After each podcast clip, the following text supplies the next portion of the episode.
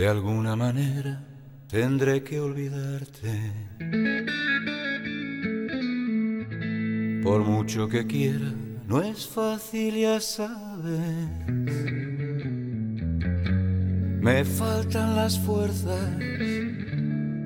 ha sido muy tarde. Y nada más.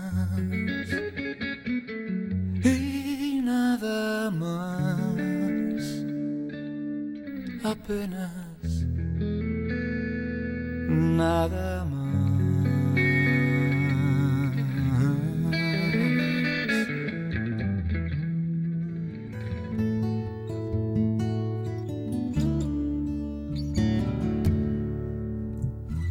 Qué difícil, qué complicado es, es olvidar un amor. Yo diría que es algo imposible, porque hay recuerdos que no se borran nunca de nuestra memoria. Hay experiencias que se han escrito a través de la pasión, y esa magia deja huellas que no se pueden borrar de la memoria. Eso no lo podemos hacer, sobre todo porque parte de eso es lo que hace que nosotros seamos quienes somos en este instante. Decía Cali Gibran en uno de sus libros que el corazón debe romperse en algún momento para poder abrirse de verdad. ¿Será verdad que amar se aprende y que son los corazones rotos los que más sabiduría tienen a partir de sus propias cicatrices? Pero hay algo que está claro independientemente de las pasiones, y es que el cerebro jamás olvida lo que un día amó. Y nos pueden dar muchas recetas, nos pueden dar muchos consejos, incluso estrategias para borrar nuestro recuerdo a esa persona a la que quisimos por encima de cualquier otra cosa. Pero no sirve para nada, porque todos sabemos que lo que hemos vivido no lo olvidamos. Lo que acabamos haciendo es asumir la ausencia, aceptar lo que fue, también lo que no pudo ser. Y nos permite además ampliar nuestra, nuestra mochila de experiencias para, para seguir. Bertolt Brecht escribió que la cuerda cortada puede volver a anudarse, vuelve a aguantar pero está cortada. Quizá volvamos a tropezar, pero allí donde me abandonaste, no volverás a encontrarme.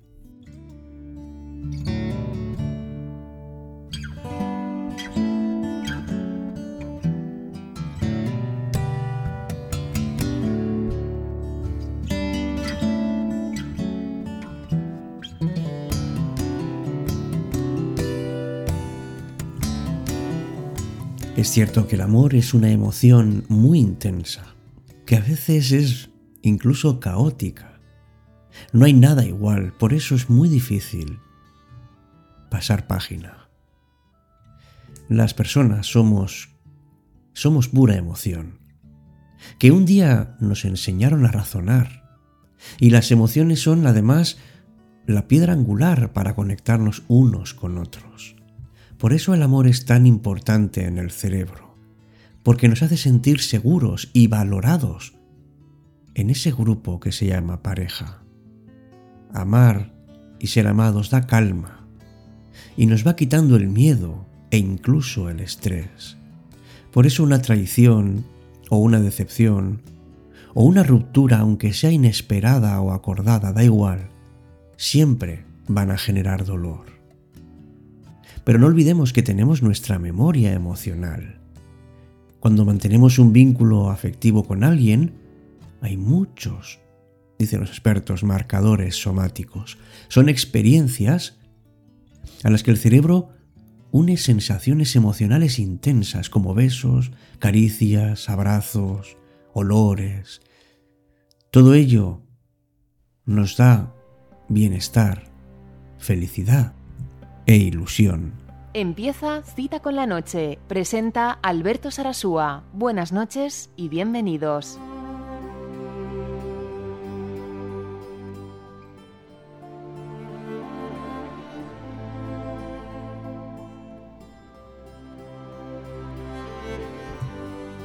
Hola, ¿qué tal? Muy buenas noches. Bienvenido, bienvenida a esta edición de Cita con la Noche. Me llamo Alberto Sarasúa y hoy me gustaría charlar contigo sobre sobre algo tremendamente complicado que a todos nos ocurre alguna vez. ¿Cómo olvidar? De alguna manera me digo, tendré que olvidar, pero ¿cómo lo hago? Pues fíjate que aunque parezca contradictorio, para olvidar tenemos que recordar. Para cerrar ese dolor tenemos que recordar. No tanto para dejar en el olvido lo que ha ocurrido, sino para integrarlo en nuestra vida. Porque no se puede dejar atrás algo que se ha vivido de una manera tan intensa. Todos tenemos cambios en nuestras vidas, lo sabemos por experiencia, pero sabemos también que un cambio es una pérdida. Y una pérdida es una despedida. Puede ser dolor. Y desde luego casi siempre es una renuncia. Parece natural evitarlo y no incorporarlo a nuestra historia personal. Pero los duelos son parte de nuestra vida y además nos ayudan en nuestro propio desarrollo. Además nos preparan para incorporar esas nuevas experiencias que tanto valor y tanto significado pueden tener. No tenemos que olvidar, lo que tenemos es que integrar y tenemos que renacer en cada una de las nuevas etapas de nuestra vida.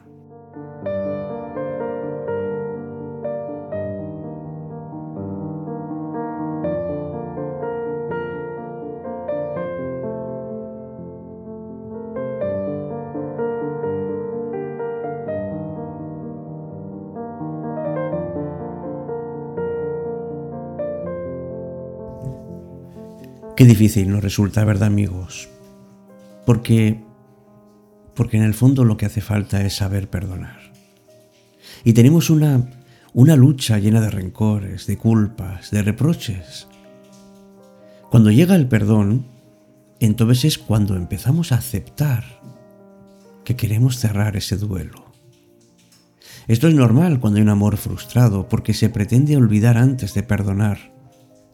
Y eso no significa más que mantener el dolor que nos envenena. Para olvidar hay que recordarlo, hay que observarlo y después hay que soltarlo. Aceptemos que tenemos aprendizajes imprescindibles para nuestro desarrollo personal. Esto nos lleva hacia la paz y hacia la tranquilidad, hacia la conciencia en paz y tranquila.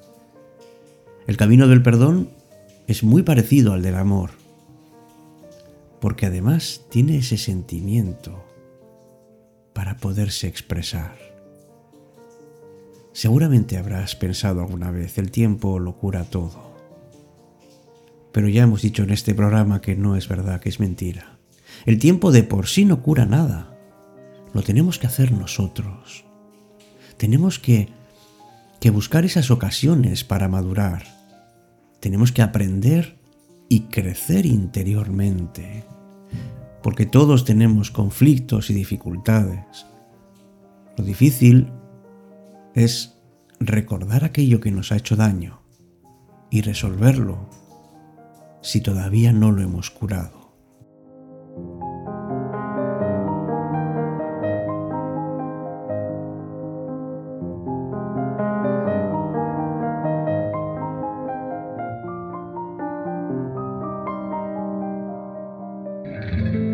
Las noches te acercan y enredas el aire. Mis labios se secan e intento besarte. Qué fría es la cera de un beso de nada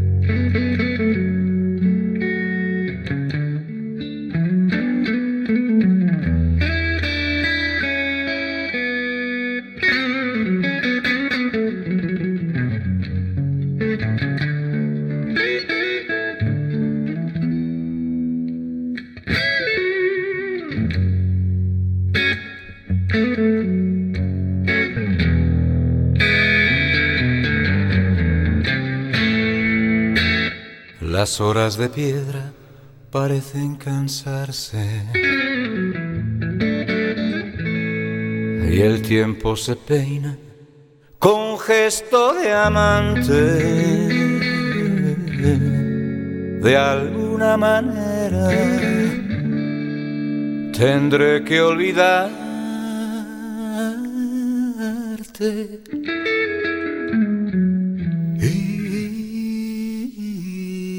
Y nada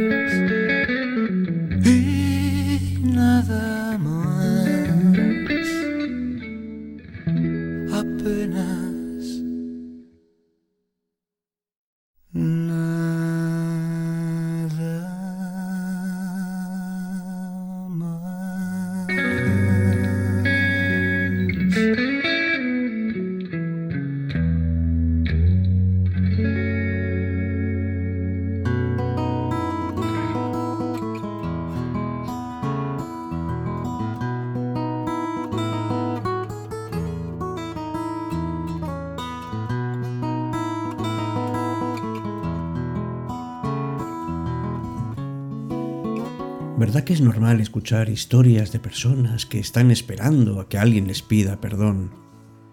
Puede ser que también sepan que eso nunca va a ocurrir y, bueno, y se hacen daño por eso.